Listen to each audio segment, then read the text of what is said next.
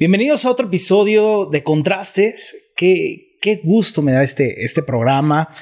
Mucho tiempo quise hacer esto y hoy se nos da la oportunidad. Bienvenidos sean todos ustedes a este programa. El día de hoy tenemos un gran invitado, algo especial en la música, un gusto de verdad eh, muy personal. Me encanta su música y pues es un gusto y un placer que esté el día de hoy aquí con nosotros en este programa de Contrastes, Sadiel. Bueno. Qué gusto, qué gusto que estés aquí. El gusto es mío. Muchas gracias por invitarme. Eh, hoy tenemos show aquí en Querétaro y no podíamos dejar pasar por alto la oportunidad de platicar un ratito. Muchas gracias. Yo sé que sé de tu carrera ahora un poco más a fondo y sé de los temas que tocas por acá y a mí siempre se me han hecho temas muy interesantes que además tienen mucho que ver con lo que yo hago. Y, este, y estar aquí contigo es, es un gusto. Qué, bien, muchas gracias por aceptar la, invitación. Sé que vas llegando, vas bajando. Sí, desempacado. de, una vez. Qué bien. Fíjate, eh, tenemos mucho, mucho en común. Vaya, la música que tú haces, que expresas muchas emociones a través de ella, hace sentir emociones en la gente, o tanto la puedes animar para la vida, tanto la puedes tumbar, ¿no? ¿Tú crees? Yo, creo que, o sea, alguien que, escuche una canción, eh, vaya triste de lo que le esté pasando, se identifica y puedes totalmente tronarla con una canción o recordar, llevarla al pasado con los recuerdos y que esa persona se sienta fatal. Pero hay otras canciones en donde puedes impulsar a la gente a hacer cosas distintas. Fíjate, yo hago música por una sola razón. Eh, siempre para que el efecto, la repercusión de lo que yo hago sea positivo en la vida de la gente. A veces me escriben como si yo fuera un gurú del, desamor y de las relaciones personales, que la verdad es que yo soy un desastre con mi vida. O sea, me enamoro a la menor provocación. No, no, no, no, no puedo ser un referente en eso, pero me, escriben y yo he llegado a mis conclusiones dentro de todos, de todos esos idas y venidas. Eh, yo creo que la tristeza tiene cierta belleza que, la felicidad nunca va a tener, ¿sabes? Y, que es importante eh, vivirlo de la manera, o sea, no frenarlo, porque mucha gente se niega a eso, ¿sabes? Estoy triste, no quiero estar triste. No, estás triste, tienes que estar triste. Es parte, es parte. Para que, para que una emoción muera hay que dejarla vivir. Déjala vivir. Y de alguna manera eso te va a ayudar a, a poder abordar otro tipo de emociones. Entonces, yo siempre hago esto con la única intención de que repercuta de manera positiva en la vida de la gente.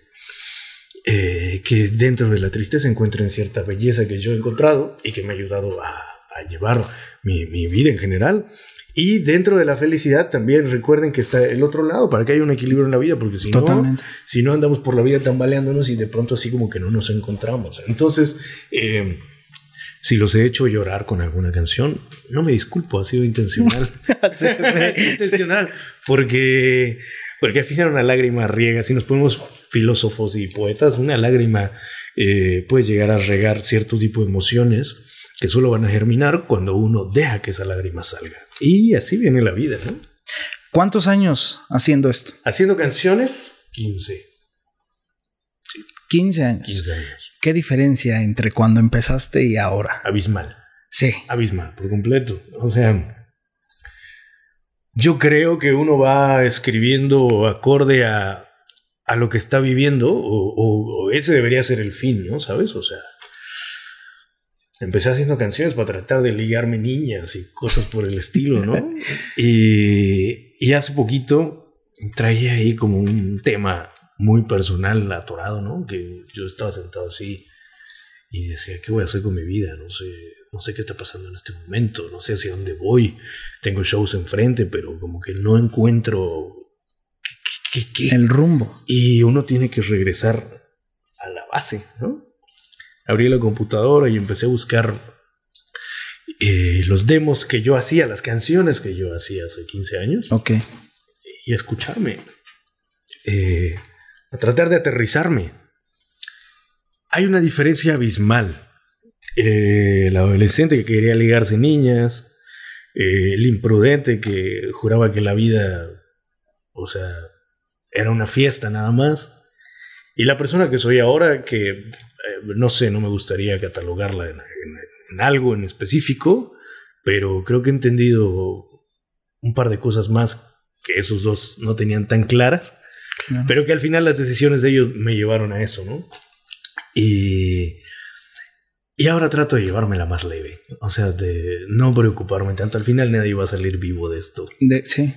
Solo hay que disfrutarlo. Fíjate, fíjate que con lo que arrancaba el programa de que los dos tenemos una cierta similitud en cuanto nos acercamos a la gente hay algo que le pasa a las personas que trabajan mucho con la gente. Con emociones. Con emociones y que trabajas con públicos. Y, por primera vez eh, tengo a alguien enfrente que, que, quiero contar esto para saber si la otra persona también lo siente. Yo creo que es en general a los que nos dedicamos a esto. De manera diferente, yo a través del habla, tú a través de las canciones, pero al final tenemos un público enfrente en el cual podemos hacer vibrar ¿Cuál es esta cuestión? Que cuando terminamos un evento, viene en alguna parte de nuestra vida la soledad. Viene esos aplausos, los abrazos, las fotografías, todo. Cuando se va toda la gente del lugar y te plantas tú en el escenario y volteas para ver todo, o te vas al hotel, o te vas a tu casa llega un momento que sientes esta parte de, soledad y es donde te dan ganas de, escribir o de seguirlo haciendo. O llega un momento, como lo mencionabas hace, un momento que decías, ¿qué más sigue? ¿Qué, ¿Qué, hago? Entonces me tengo que regresar para volverme a ubicar porque en este momento yo ya me siento eh, perdido. Y realmente esa emoción, los que tenemos mucha gente enfrente, ¿te llega a pasar?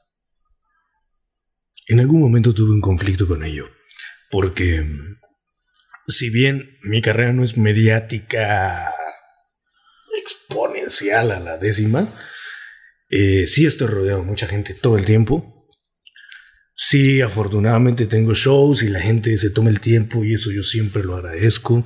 Y, entiendo perfectamente esta parte que tú dices de, de, que estás rodeado de un montón de gente que quiere estar cerca de ti que quiere platicar contigo cualquier cosa, Así que es. una foto, una foto, que te quiere decir algo de alguna canción, y tres horitos después estás solo en el hotel y, y empiezas a cuestionarte.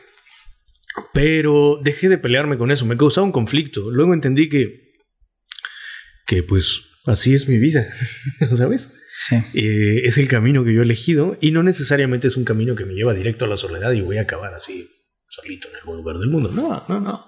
Eh, lo puedo mover a gusto y disgusto y, y, eso es una de las, de las cosas que yo más agradezco en mi trabajo, ¿no? Que tengo la facilidad de decir, hoy no se trabaja, hoy sí se trabaja, hoy estoy con mis amigos, hoy estoy solito, ¿sabes? Y, y, empecé a, a, tratar a la soledad con el respeto que se merece, así como también en algún momento entendí que a la tristeza se le tenía que tratar con el respeto que se merece viéndolo como un aliado, como algo que puedes sumar en tu vida y no como un enemigo, porque muchas veces la gente va luchando en contra de eso. O sea, no puedo estar solo, tengo que agarrar el teléfono y escribir un WhatsApp y mandar notas de voz y ver que hay en Facebook y que haya. No, no, no, para nada. O sea, estar solo no tiene nada de malo. Pero sí has aprendido a estar contigo. He aprendido, exactamente, para allá voy. O sea, todo lo que me llevó esos años de lucha interna, porque estuvo fuerte, o sea, me, me llevó a, a, la conclusión de que estar solo no estaba mal. Yo no podía estar bien con nadie si no aprendía a estar bien conmigo. ¿No? Sí, porque tronaba todo lo demás, ¿no? ¿No? el conflicto no son los demás, sino uno mismo lo que hace en, en el otro. Me, me autosaboteaba. Así es. En general, en la vida, en el trabajo, en los amigos, en el amor, en, en, en todo. Aprendí a estar solo y entonces aprendí a estar en calma. Digo, no soy la persona más zen del mundo, pero, pero me la llevo leve. Te la llevas muy Por ahí va la vida. Pero tuviste que hacer este estudio de, saber en qué. En qué hacer una introspección. Tuvo que ser, obviamente hubo terapia por medio, hubo eh, canciones de por medio, hubo autores de por medio, insoportable la idea del ser, ¿sabes? Sí. me gusta mucho. Eh, hubo muchas cosas ahí que, que, que, que me llevaron a, a, ciertas conclusiones importantes en la vida y que al final yo trato de reflejarlas en mis canciones. ¿Has escrito la mayoría de tus canciones referente a eso? ¿A referente a lo que te pasa o lo que crees que le pasa a la gente? Digamos que un, en este momento de mi vida te podría decir que es un 80-20. Un 80% lo que yo vivo, todavía soy, soy cantautor vivencial. Ok. Y un 20% lo que vivo, vive la gente que hay a mi alrededor. Y que de alguna manera también me llega a tocar. Bien, y fíjate que escuchando tus canciones, muchas tienen, ver, que tienen que ver con, con esta parte de reclamarle quizá a la otra persona el daño y... ¿Tú crees? Pues algunas, digo, bueno, dependiendo cómo se sientan, ¿no? Ahí a lo mejor yo me estoy proyectando en cómo escucho tus canciones, ¿no? puede ser, puede ser eso, pero, pero sí tiene mucho que ver con. no, más no de lo que, yo entiendo. pero sí, mucha, sí hay esta parte de, de darle al otro con todo.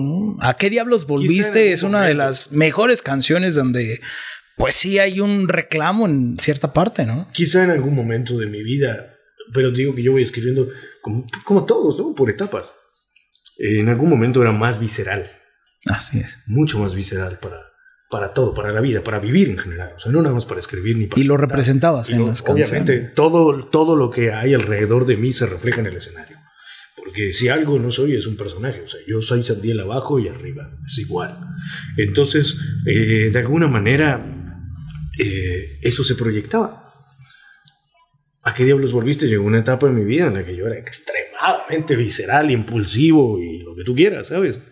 Y afortunadamente salió esa canción para dejar testimonio en ese momento. Eh, pero vienen más canciones adelante. Te dejo ir es un parteaguas dentro de, no nada más de, de mis canciones, sino la forma en la que yo veía la vida, ¿sabes? Te dejo ir aunque perderte sea una bala en mi cabeza, no es coincidencia que eso rima con tristeza, hay que soltar. A veces. Sí. No siempre, a veces rima con amar. Y de ahí vienen más canciones, ¿no? Viene Me Voy, que es Me Voy queriéndote mucho, pero queriéndome más. No pidas que me detenga. Estoy buscando la paz. Me voy porque es necesario ponerle fin a esta herida, ¿sabes? O sea, em, no me pidas que me quede. Guárdame en los días felices. Este corazón no conoce de raíces. No me pidas que me quede hoy que digo mi camino, yo jamás te detendría si te llama tu destino, ¿sabes? Y así, o sea, como que son etapas de Sabdiel. No sé qué vaya a pasar mañana. No sé, no sé de qué vaya a cantar, de qué vaya a cantar mañana. Muy tranquilo, todos en paz, ¿no? No sé, hace falta una. Me acuerdo cuando presentaste tu disco de tequila, fui, fui a, verlo aquí a. Al árbol, ¿no? Aquí, ajá, aquí a Querétaro. Y este y tú mismo decías, o sea, ese disco está para cortarte las venas. Claro, no, es que también es necesario. Uno necesita la, catarsis en la eh, totalmente. Sí, sí, sí. Eh, en, un programa de contraste le eh, contaba la historia de, un amigo cuando terminó con su pareja y no quería sufrir. Y yo le decía, es que tienes que sufrir. porque si no, si no sufres, si regresas con ella, no vas a regresar bien. Y si ya la dejas, definitivamente no estás bien sanado, no estás listo. Entonces la próxima que venga, la vas a lastimar, no por ella, sino por ti. Entonces sufre, disfruta lo que estás sintiendo para que eh, puedas sanarte, ¿no? Y además pasa algo, o sea, la gente no vive ese proceso y de pronto se pregunta, o sea, de pronto, no, pues la mayoría de las veces se pregunta, tú, tú seguramente lo, has, eh, lo has tratado con pacientes, o sea, ¿y por qué, esto, por qué me siento así? ¿Cómo que por qué? Estás frenando una emoción. O sea, no puedes, no puedes ni brincarte etapas en la vida ni frenar emociones. Hay que vivirlo. Así es, total. a veces no nos gusta, pero hay que vivirlo. Yo no soy psicólogo, pero pero también soy sensible a ciertas cosas. No eres psicólogo, pero mucha gente se te acerca para que le dé. o sea, creo que se te acercan más a ti que a uno que, tú cantas, ¿no? Dentro de la pandemia pensé estudiar psicología. a eso me llevaba todos sus mensajes, ¿sabes? Dije, pues, güey, voy a psicología. Voy a tratar de ayudarlos, güey. Tampoco pienso cobrarles por eso porque yo me dedico a hacer canciones, pero tampoco quiero darles un mal consejo de vida. Hay una responsabilidad frente a mí, no nada más porque tengo un micrófono. Pero sí, tengo un montón de gente que piensa que soy un gurú para esas cosas, ¿sabes? Y digo, mm, hermano, no estoy tan seguro de lo que me estás diciendo. O sea, dice, escribo y canto, pero vieras lo que me cuesta escribir eso. Ah, no, sí, claro. O sea, es un proceso fuerte, es, importante. Hace rato que, bueno, lo que mencionabas, yo cité un pedazo de un texto, porque dice, no sabía por qué si teníamos todo para ser felices, aún sentíamos un vacío. Entonces entendí que no podía estar bien con nadie si no aprendía a estar bien conmigo. No hay vida más miserable que estar colgado de un hilo. Fingir que todo es estable y yendo a dormir vacío, tu espalda contra mi espalda y en medio el invierno frío. ¿Y qué pasa? O sea, sabes, vas brincando de una relación a otra, no sanas lo que tienes que sanar y de pronto te preguntas por qué no está funcionando la cosa. Y es donde le echas la culpa a los demás hasta que no te ves y dices, ah, Cuarto yo quinto paso. problema, ¿no? Yo soy culpable Cuarto- de lo que nadie más. Sacamos- Salud. Salud por el cuarto y quinto paso. Por ello. ¿Cuánto ha sido el mayor tiempo que te has tardado en escribir una canción? Mm, meses, hermano. Yo siempre he pensado que, que soy un canal, ¿sabes? No es como que yo diga, ah, tengo el talento para escribir canciones. No, yo creo que soy un canal de emociones y de lo que tú quieras. Y las canciones están en el aire.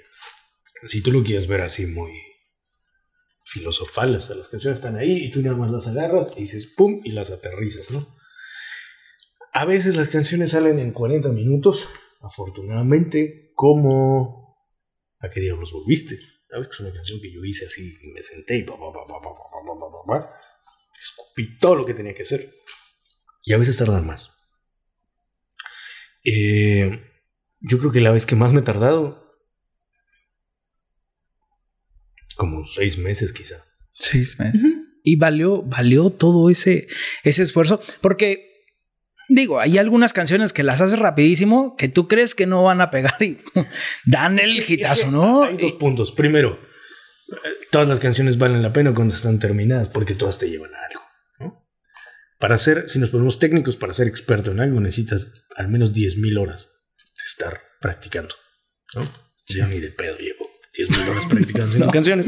Soy muy vago para eso. Ok. Pero hago mi esfuerzo, amigos. Llevo, llevo 15 años, hago mi esfuerzo. Eh, y además, el otro punto importante es que no hago canciones para que peguen. O sea, Sé que, Que tengo te el guste. talento para hacerlo, ok. pero no lo hago por eso.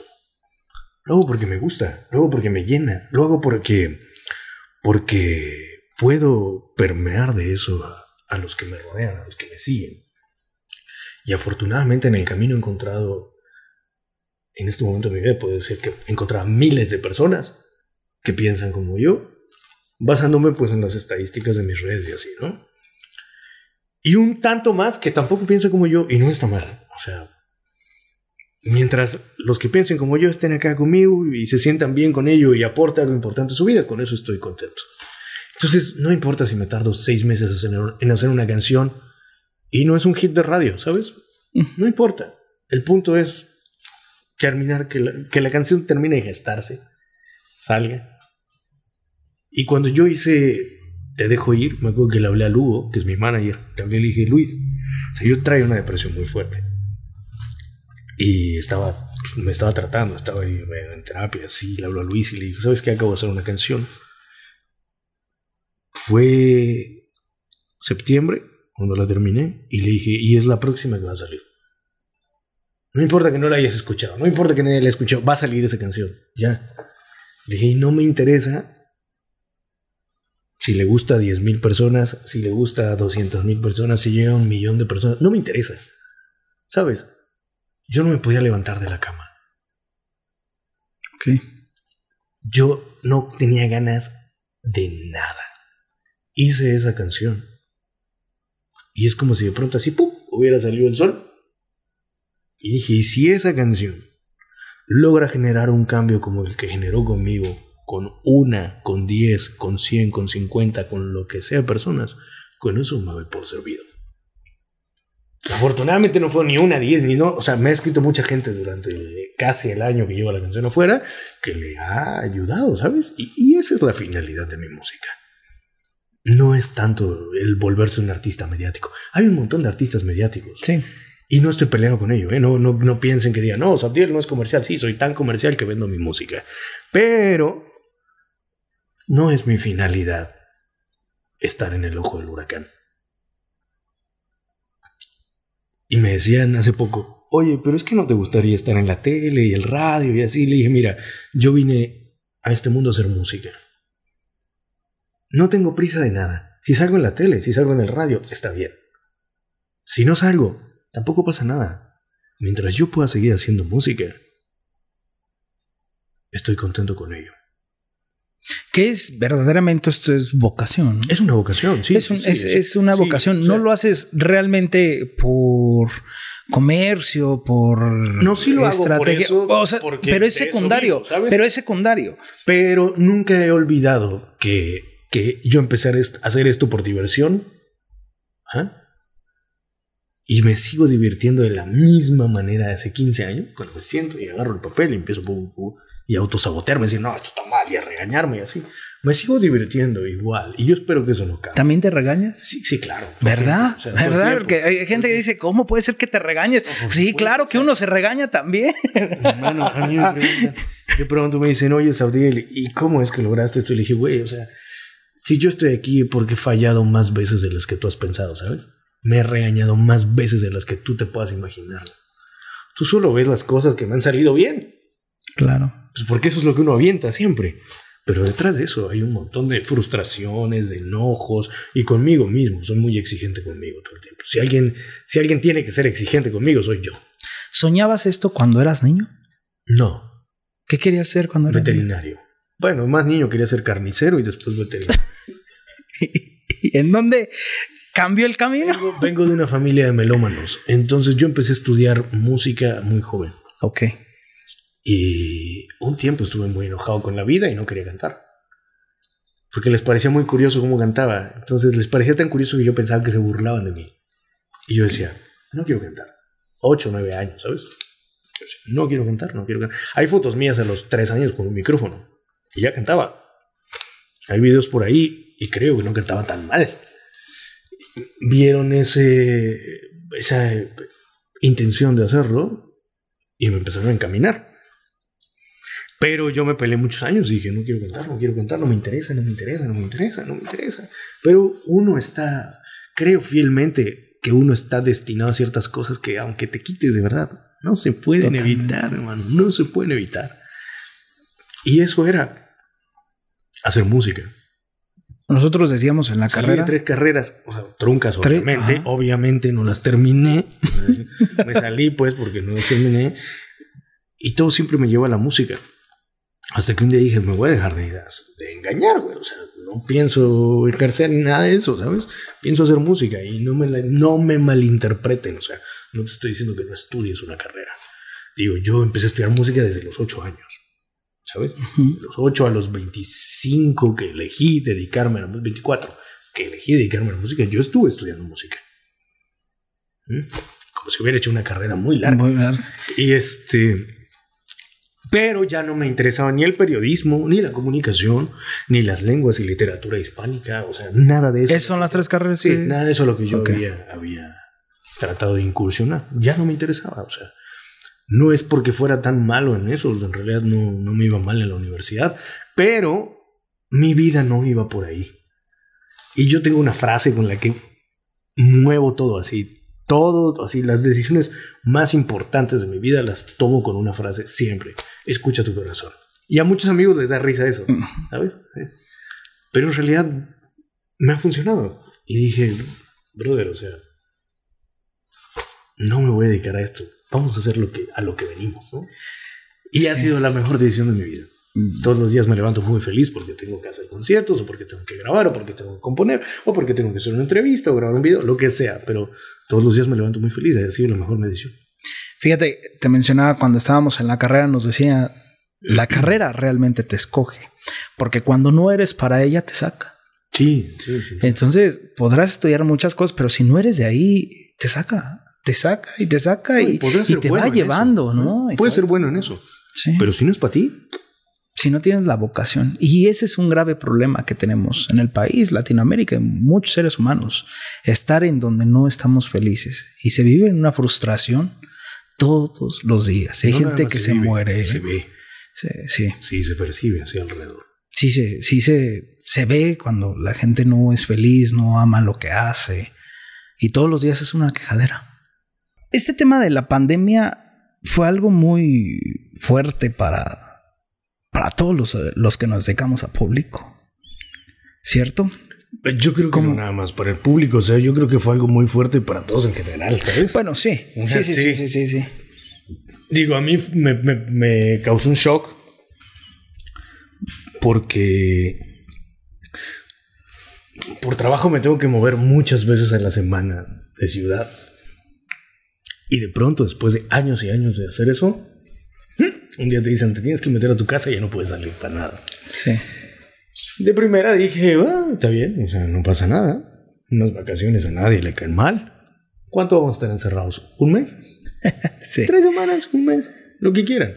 Échenmelo. De pronto vi que venían dos meses y no había para cuándo regresar. Y dije, tengo dos opciones. Hundirme en una depresión y no saber qué va a pasar con mi vida o ponerme a hacer algo productivo. Hay algo que tengo muchas ganas de hacer y no he podido hacer por mi ritmo de vida. Sí. ¿Qué es ese algo? Aprender a tocar piano. Ok, me compré un piano y empecé a practicar. Y ahí me la llevé los primeros seis meses. Ok. De pandemia. Sí, Sentado lo- frente al piano. Sí los, sí los disfrutaste. sí, Muchísimo. sí. O sea, yo lamento profundamente todo lo que sucedía alrededor porque, eh, pues, pues a muchos no les fue tan bien, ¿sabes? O sea, pérdidas de seres queridos. Yo tuve seres cercanos, gente cercana a mí que, que, que se fue por la pandemia. El trabajo, ¿sabes? Que, pues, no perdona. Las cuentas, cambiar de vida, modificar todos los hábitos, recortar presupuesto, no sé, hacer lo necesario para poder salir a flote en medio de, de algo, de esta vorágine, ¿sabes? Estas, cosas que uno ni en los más retorcidos sueños podía imaginar, ¿sabes? Y afortunadamente, pues la vida fue muy noble conmigo y me tuvo frente al piano todos esos meses. Y me empezó a dar canciones. Me cambié de ciudad. Y así fue como la viví. Va a ser un año que tuve el primer show después de haberme encerrado. Ok. Eh, en la pandemia recuerdo que fue muy emotivo y a la vez estaba yo muy enojado y no entendía nada con la vida. O sea, tuve un show en Puebla, ya estaba yo viviendo allá. Me, me- todavía vivía aquí en Querétaro cuando empezó la pandemia, pero me Ok. fui a Puebla después. Y este, hicimos el show eh, 14 de octubre. Fue la primera fecha que me dejaron tocar. Muy reducido. O sea, solo me dejaron meter 40 personas en un lugar abierto, al aire libre. Y además, o sea, no nada más era meter poquita gente, sino que tenía que haber una portería de acrílico entre el escenario y el público. Ok. Era un shock tremendo. O sea, estaba yo cantando en medio de una pecera. Y. Pero a la vez me daba mucha felicidad poder ver a la gente ahí, ¿sabes? Fue todo un proceso. Y antes de eso, por ejemplo, hice lo- los shows en streaming se pusieron muy de moda, ¿no? Sí. Pero para hacer un show en streaming así de alta calidad, pues requería presupuesto. Claro. Y dije, ok, estamos haciendo discos bien, no vamos a aventarnos un show a medias, vamos a ver qué hacemos para hacer un show top. Hice uno aquí en Querétaro, salió muy bien, luego hizo, pero, pero, pero, o sea, salió súper bien. Fue en un estudio aquí en Querétaro súper bonito, pero yo sentía como que algo faltaba, y era el público. ¿no? Y lo platicaba con otro amigo cantautor, y le digo, "Güey, o sea, esto es como una película de terror, ¿sabes? Sin música. No espanta a nadie. Me preguntó cómo era mi experiencia con el show en streaming. Le dije, güey, es como una película de terror pero sin música. Ya. Puedes quitar lo que tú quieras de un concierto menos al público. Te voy a poner un ejemplo, o sea, Gorilas, esta banda. Sí. Nunca hay un ser humano encima del escenario. Pero el concierto es un conciertazo. Sí. Proyecciones, música, buenas canciones, melodías, lo que tú quieras. Y es un madrazo por donde lo veas. Pero al público no lo puedes quitar jamás. Y entonces yo regresé a la casa y daba vueltas y vueltas y decía, ok, vamos a tener otro concierto. Pero ¿qué podemos hacer para humanizar esto? ¿no? Porque al final lo que falta es el factor humano, es el feedback de que tú estás tocando y no sabes qué está pasando con la gente. Aunque puedas leer sus comentarios o lo que tú quieras, no sabes qué está pasando. ¿Qué podemos hacer? ¿Qué podemos hacer? ¿Qué podemos hacer? Entonces saqué el próximo show, vi que se estaba vendiendo bien y les dije a, a los promotores les dije, oye, no seas malito. Vas a tener que mandar un correo a todos y les vas a pedir una selfie. No les digas para qué, solo pídeles una selfie. Pasó, se vendió más de 150 boletos para el streaming y este y me mandan las fotos. ¿Eh? ¿Todo bien? Llego un día antes del evento, les marco a los promotores y les digo, oye, me tienes que montar el venue, me tienes que montar 150 butacas. yo sé, no podemos meter gente. Le dije, no me interesa, tienes que montarme 150 butacas, por favor. Y yo llegué, mandé a imprimir todas las fotos. Y puse todas las, fotos en cada butaca. hago el show, estoy tocando. Y obviamente estoy platicando con ellos y les digo, eh, pues una maravilla tenerlos aquí enfrente, por fin me siento solo, no me siento solo, estoy muy a gusto, bla, bla. Nadie entendía de qué estaba hablando. En la última canción hacen un paneo y ya se ven todos los que están en el concierto viendo en el streaming, pero se ven ahí las caritas, ¿no? fue mi manera de humanizar esa situación. O sea, yo de verdad me estaba llevando la locura. No sabía qué hacer.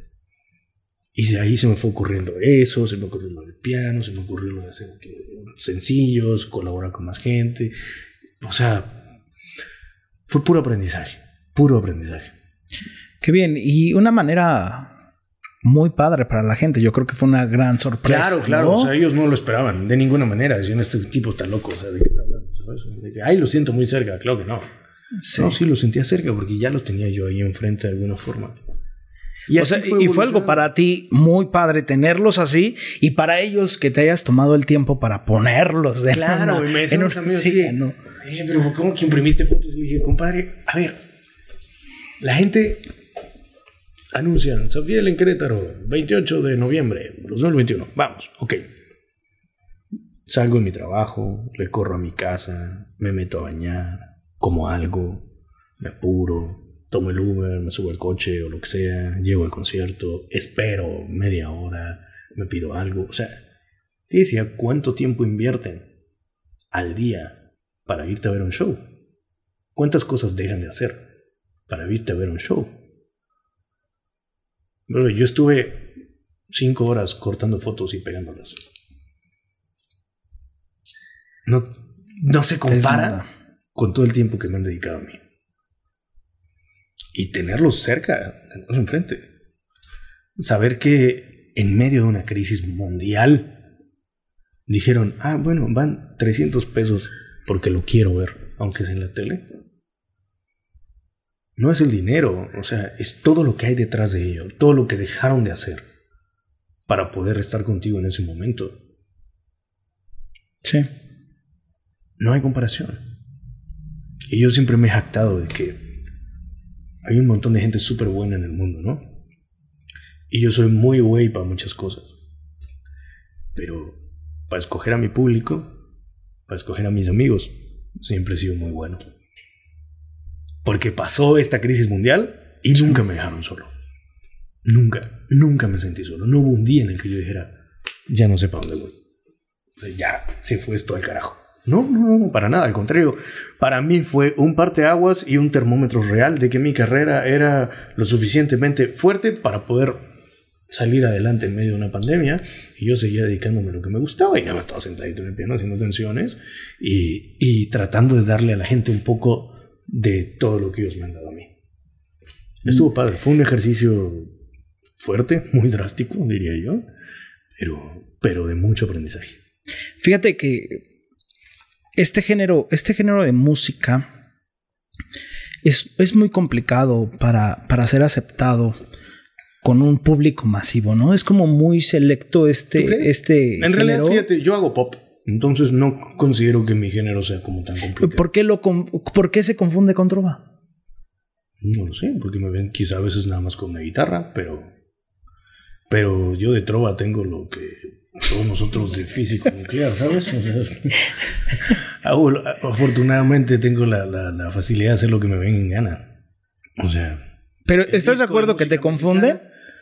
Pero ya es cada vez menos gente. Afortunadamente también cada vez menos gente. Digo, no tengo nada contra el trova. Mucho ayuda el que no es trova. No, no, no, tengo nada contra eso, pero creo que, creo que el calificativo me queda grande, ¿sabes? O sea, yo, yo no voy protestando por la vida. Hace rato que me dijiste que, que, que algún tema que no podamos tomar, el tema político. A mí no me gusta meterme en camisa once varas. Mis ideologías son mis ideologías, mis ideales son mis ideales, pero zapatero tus zapatos, ¿sabes? O sea, yo vine a hacer música de la vida y de otras cosas más. Mis cambios, o los cambios que yo trato de generar en la gente son diferentes a esos a esas corrientes, ¿sabes? Y tengo amigos trovadores, no me malinterpreto. Gerardo Pablo para mí es un referente dentro de la trova en México, ¿sabes? Alejandro Filio, un montón de gente a la que, que sí ha dedicado su vida a la protesta, a la trova y al cambio social, a la crítica social y un montón de cosas, pero a mí no me gusta meterme ahí. Eh, aunque sí tengo, obviamente, mi, mi postura. Eh, pero es personal. Es personal no la, no, la cantes. Con, lo que yo hago en el escenario, ¿no? Es una cosa muy distinta. Mi, la columna vertebral de mi proyecto es el pop. Siempre lo ha sido. No tengo tema en que me digan, eres un vendido, eres un comercial, o sea, no tengo bronca con eso. Esos son problemas de ustedes, no míos. Pero eh, entonces ha pasado el tiempo, ha evolucionado mi música, pero sigue siendo el pop la columna vertebral. Y la libertad creativa que eso es muy importante. ¿no? Yo no estoy peleado con ningún género. Cuando a mí me dicen, ¿qué opinas del reggaetón? Está bien que exista. ¿Qué opinas de la música de banda? Está bien que exista. ¿Cuál, ¿Qué, es lo que tú escuchas? Yo escucho de todo. Y cuando yo digo de todo, es de todo. De, todo. Escuchen a Cadereira. Llevo toda la semana escuchándolo y sabrán por qué digo que escucho de todo. Ok. porque es algo que probablemente si te digo Cadereira, no no dirías, ah, es algo que escucharías al tiempo, ¿no? ¿Sabes qué? No estás peleado con la música. No, yo no estoy peleado con nada. No, no me gusta pelearme con nada. Lo único que, que, con lo que yo no milito, con lo que yo no, no concuerdo, es con las canciones que incitan a la violencia o con las canciones que, que, que generan el, el, odio, ¿sabes? Eh, no nada más denigrar a la mujer, sino también denigrar al hombre. O sea, todas esas cosas no me gustan. Si, si, tratan de, de persuadirte y generar un cambio negativo en tu manera de pensar, no me gusta. De ahí en fuera, ponme el recodo y verás cómo me pongo, ¿sabes? O sea, yo no tengo bronca con Maluma, no tengo bronca con ninguna de esos, ningún género de esos que, que, que, siempre están en boga y que dicen, no, es que, ¿por qué escuchas eso? Tu nivel intelectual seguramente va a bajar. Creo que no, güey, o sea, tiene que existir el baile del perrito porque no puedo bailar ojalá en una boda, ¿sabes? sí, sí. Y me gusta Silvio Rodríguez, y me gusta el símbolo, y me gusta todo lo demás, porque pues, hay que mover el cuerpo también, no nada más la cabeza, o sea tiene que existir un equilibrio, lo que decíamos al principio. Entonces, ¿cómo trabajas con, con, la gente que no le gusta tu música? Pero debes de tener, es ¿no? suyo, no es mío. Pero o sea, yo no hago música para gustarle a los demás. Pero tú estás detrás y hay gente, el hate que te tiran, por ejemplo, ¿y ¿ya tienes público ese? No, bueno, que yo recuerde, ¿no? O sea, uno o dos por ahí que me escriben y me dicen que, que si te... No me gustó tu canción. Le dije, bueno, pues seguramente saldrá una que te guste y si no, pues lo siento. No sé, ¿qué te digo, hermano? No es un rollo mío. Entonces tienes un público muy lindo, o sea, todavía no, no tiene. Todavía... Que te dije hace rato, para escoger a mis amigos y para escoger al público. Soy muy chingón. Para lo demás, a veces soy medio güey. ¿Qué es lo que más te gusta de lo que haces? Algo, algo que llegue a pasar en el escenario, algo que llegue a pasar antes, algo que digas, que, se me enchina la piel cuando pasa. Cuando me dijiste que es lo que más te gusta de lo que haces, te voy a decir que la libertad, o sea, esa libertad que tengo en general, ¿sabes? Algo que me llegue a pasar en el escenario, que la gente se pueda contagiar de lo que yo siento, y eso puede sonar muy egocéntrico, pero, pero ese rollo de que dije, puta, si para mí fue lo suficientemente importante como para congelarlo en una canción porque nos recuerda que podemos ser muy felices, o nos recuerda que la vida puede ser muy triste, pero va a venir algo mejor y ellos llegan a sentirlo también. Hermano. Se te enchina la piel. qué padre tus canciones. Mía, güey. Esta canción es más tuya que mía. O sea, el día que yo la saqué, dejó de ser mía. Ese día, pasa a ser de ustedes. Yo vuelvo, vuelvo. O sea, ¿sabes que Trato de ser coherente con mi discurso y con lo que yo canto, ¿sabes? Con mi filosofía de vida y con lo que yo canto. Hace rato te lo dije. O sea, yo soy un canal, yo soy un vínculo. están ahí las canciones, las tomo, pum, pum, pum. Y el que las necesite, adelante, son suyas. No son mías. Al final me voy. Y lo único que espero que se queden son mis canciones. Fíjate que, padre. Y sí, es muy grato ver a la gente, yo creo, crear tus canciones. Claro. Y, que, que, sientan, ¿no? tú llegas así en la casa, tomas una hoja y empiezas a escribir lo que sientes. Ya está ahí. Ayer tuve. Sí, ayer. Ayer tuve la fortuna de estar con Ornelas y había, no sé, 300 personas en el show. Y justo eso me pasaba por la cabeza, ¿sabes? No era mi concierto. Nadie sabía que yo iba a estar ahí. Entonces yo llegué, conecté mi guitarra, me subí. Empiezo a tocar y empiezo a ver que él está cantando, él está cantando, él está cantando, él, él, él, él, él, él, él. Y dices, wow. sí. ¿Sabes?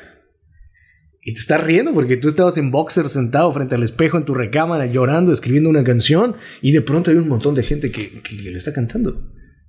Esas son las cosas que verdaderamente valen la pena en la vida, ¿sabes? Sí. Está muy padre ganarte un Grammy, o sea, me encantaría hacerlo, no te mentiría si te digo que no, ¿sabes? Está muy padre grabarte un BMI, ganarte un BMI, está muy padre, un montón de cosas, premios y cosas así. Pero yo creo que los verdaderos premios en la música son ese tipo de cosas. Sí, la, la gente te los da. Sí, ¿no? sí, sí. La gente. que ellos hagan suya una canción. ¿Qué es, ¿Cuál es la canción que tuya que más te pegue? Que digas, hijo, la canto y me lleva al recuerdo. Te dejo ir. Siempre me han preguntado así, bueno, siempre que tengo entrevistas así me dicen, ¿cuál es la canción que más te gusta? Y uno hipócritamente así, no sé si seas papá, pero como papá con varios hijos dirías, no, a todos quiero por igual. Obvio no. Todos sabemos que el primogénito es el mejor y no porque es el primero de tres. no, o sea, siempre me preguntan, ¿cuál es tu canción favorita? ¿Cuál es la que más amas? Y yo siempre digo, no, ninguna, todas las amo por igual. Mentira, güey. O sea, la neta, hasta hoy he escrito muchas canciones y unas que digo, ay, son buenas, pero ninguna atesoro con tanto amor como te dejo ir. No tiene nada que ver con la persona a la que se le escribí, no tiene que ver nada con la historia, sino el impacto que tuvo en mi vida. Y es una canción que puedo cantar, o la puedo leer, o la puedo tuitear y me, puede, hermano, ¿sabes? O sea. Creo pues que nunca en mi vida había sido poquito. tan honesto para, para, para decir las cosas. Para decir las cosas, ¿sabes? Sí, de verdad fue un parteaguas. Y también hace rato te lo dije, ¿no? Sí a partir de esa canción empezó otra etapa en mi vida. Otra. pues regálanos un, un, cachito.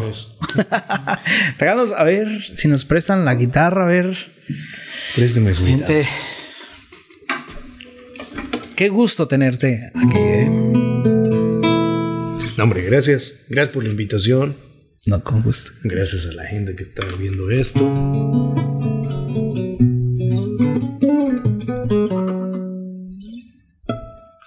Te dejo ir para que encuentres lo que yo no pude darte.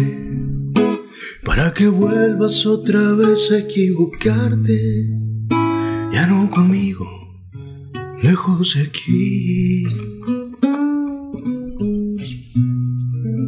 Te dejo ir porque rayamos en la línea del cinismo.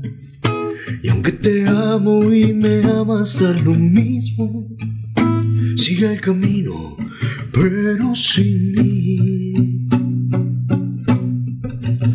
Te dejo ir porque mereces ser feliz sin tanta pena. No supe amarte, te alejé sin darme cuenta. Cuando volví a besarte ya no te sentí.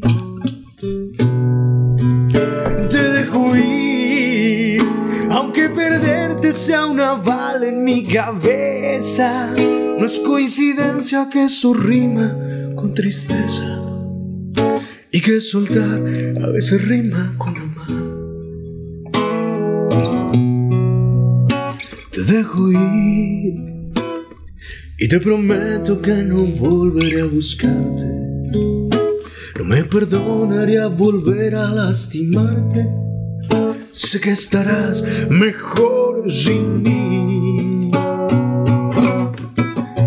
Te dejo ir porque mereces ser feliz sin tanta pena. No supe amarte, te alejé sin darme cuenta. Cuando volví a besarte ya, ya no te sentí.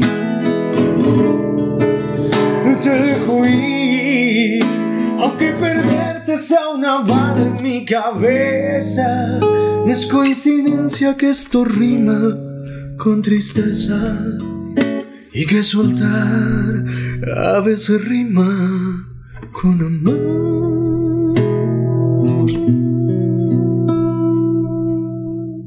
Te dejo ir. Venga, muy bien, muy bien, qué, qué gusto. Qué gusto tenerte aquí, Sadel, de verdad. Este. gusto todo mío. Hidalguense. Hidalguense. De Hidalguense. corazón. Y no, es más bien hidalguense, nacimiento del mundo por el corazón. O sea, no me mueven, no me frena nada.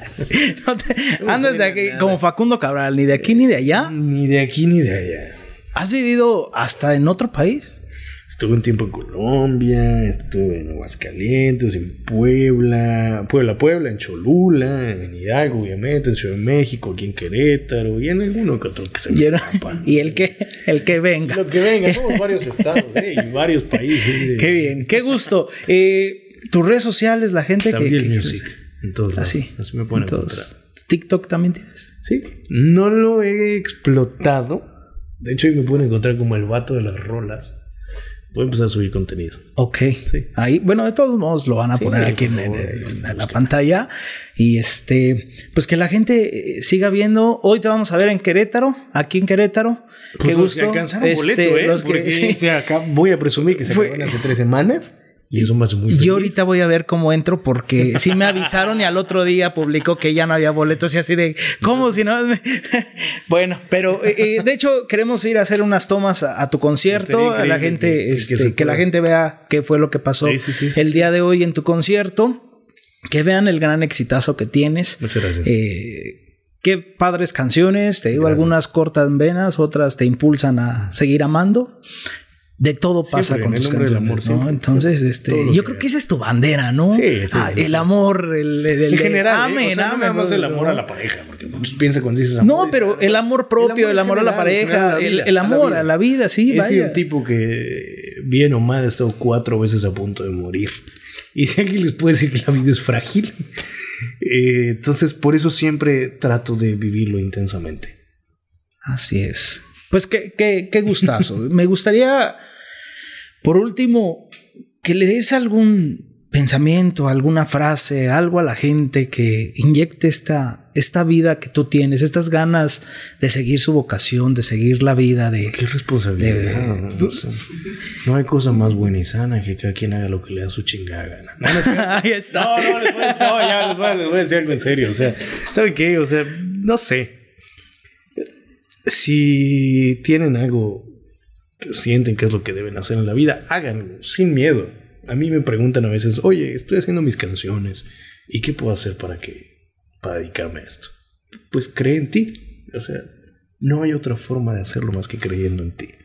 Porque si tú no crees en ti, no puedes convencer a los demás que es una buena idea creer en ti. Y hazlo con el corazón, ¿sabes? Porque las cosas que se hacen de corazón y que se hacen con una buena intención, evidentemente tendrán que evocar en algo bueno, ¿no? Así es. Y sé muy honesto contigo. Si no eres bueno para hacerlo, pues no lo hagas, güey. Busquemos otra cosa que hacer. Se cómprate unos discos y escúchalo. no es bueno. No, o sea, de verdad, háganlo con el corazón y háganlo con toda la honestidad posible para ustedes mismos, porque eso de alguna manera pues repercute en lo que hay alrededor. Cuídense mucho, pónganse el cubrebocas, coman frutas y verduras y pásenla bien. Muchísimas gracias eh, eh, por ver este video. Compartan mucho este video. eh, nuevamente un gustazo tenerte, tenerte aquí. Y pues nos vemos en el, en el próximo video. Nos vemos en el próximo video de contrastes.